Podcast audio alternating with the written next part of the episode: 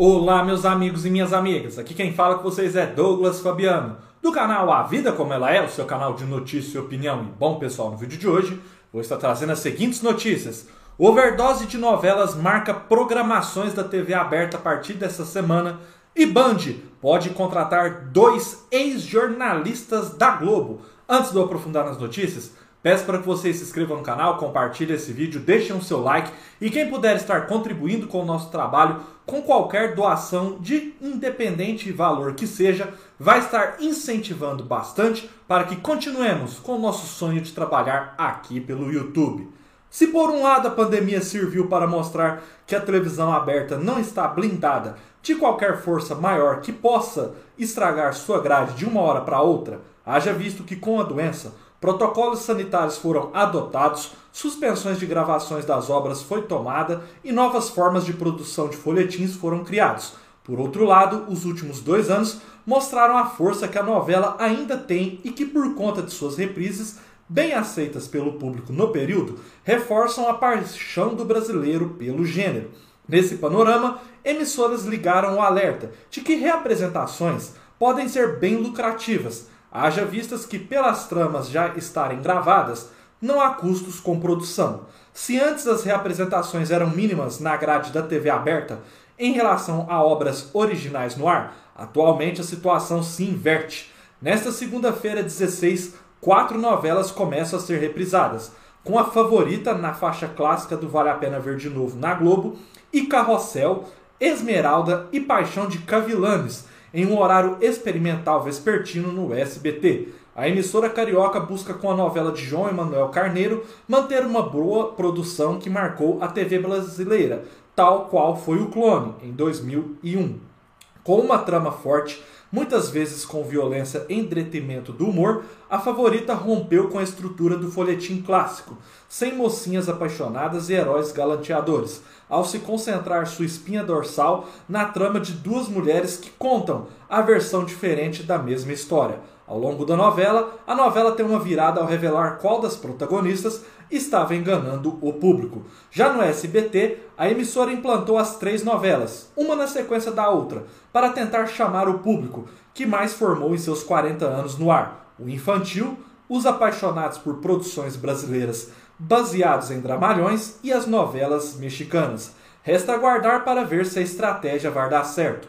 Com as quatro produções entrando no ar, o público terá ao todo 17 opções do gênero para acompanhar só na televisão aberta. Eu vou passar agora para vocês, vocês vão ver a imagem de como ficou a programação das emissoras de TV aberta aí com novelas. Vocês podem ver aí a Record com novelas 15 15 Chamas da Vida, 21 horas Reis e 21 e 45 Jesus, a TV Brasil com Os Imigrantes às 18 e a Escrava Isaura às 20, e aí o SBT, o campeão agora de novelas, Carrossel às 12, Esmeralda às 13, Paixão de Cavilandes 14, Mar de Amor 17, Amanhã é para sempre 18 e 15, Poliana Moça às 20 e 30 e Carinha de Anjo às 21 e 30. E a Globo ficou com o Cravo e a Rosa às 14h45, a Favoritas 17, Além da Ilusão 18h25, Quanto Mais Vida Melhor 19h45 e Pantanal às 21h30, pessoal.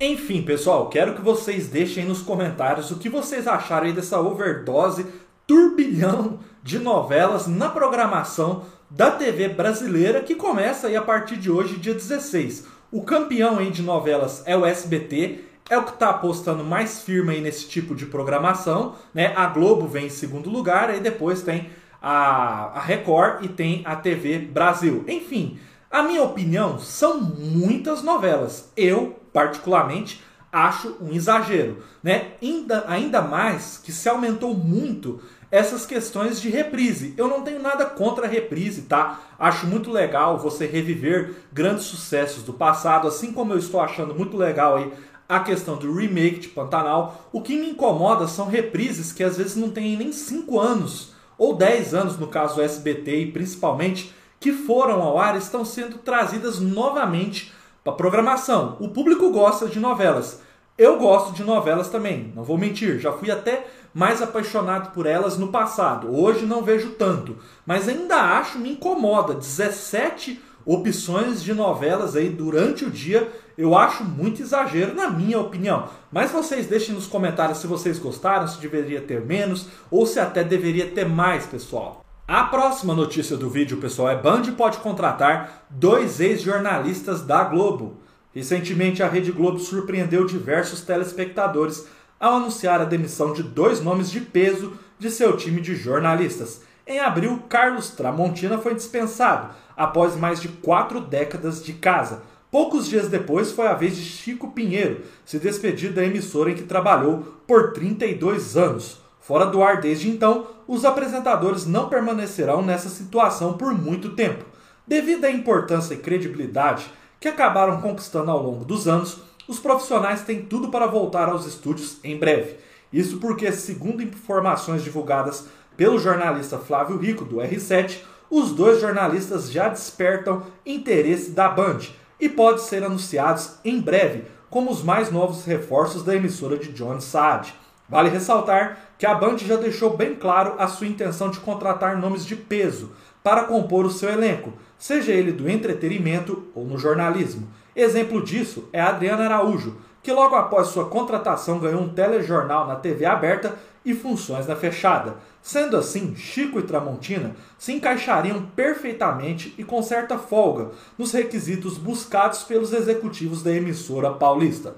Ainda de acordo com o colunista, além do grande impacto que as contratações dos ex-globais causariam, outros fatores estão contribuindo diretamente para a assinatura dos vínculos, dentre eles as eleições 2022 que irão ocorrer em outubro. Tendo em vista a ampla cobertura que pretende fazer a Band, acredita que os nomes em questão irão agregar ainda mais valor e prestígio para a emissora, pessoal.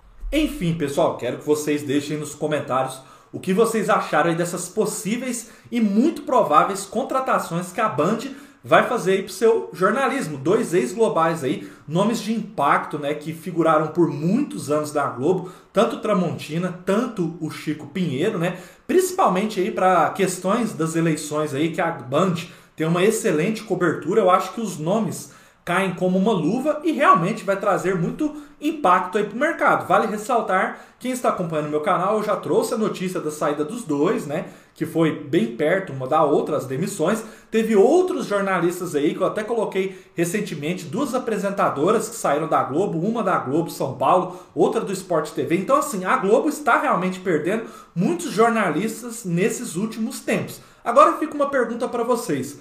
A Band deve investir realmente em nomes de peso? Ou se fosse vocês, contratariam nomes mais novos, pessoas mais promissoras que estão começando agora no jornalismo, daria mais destaque ou vocês prefeririam realmente investir nesses nomes aí mais das antigas que têm mais tradição? Espero que vocês tenham gostado desse vídeo, continuem acompanhando o canal. Um forte abraço a todos e até a próxima, pessoal!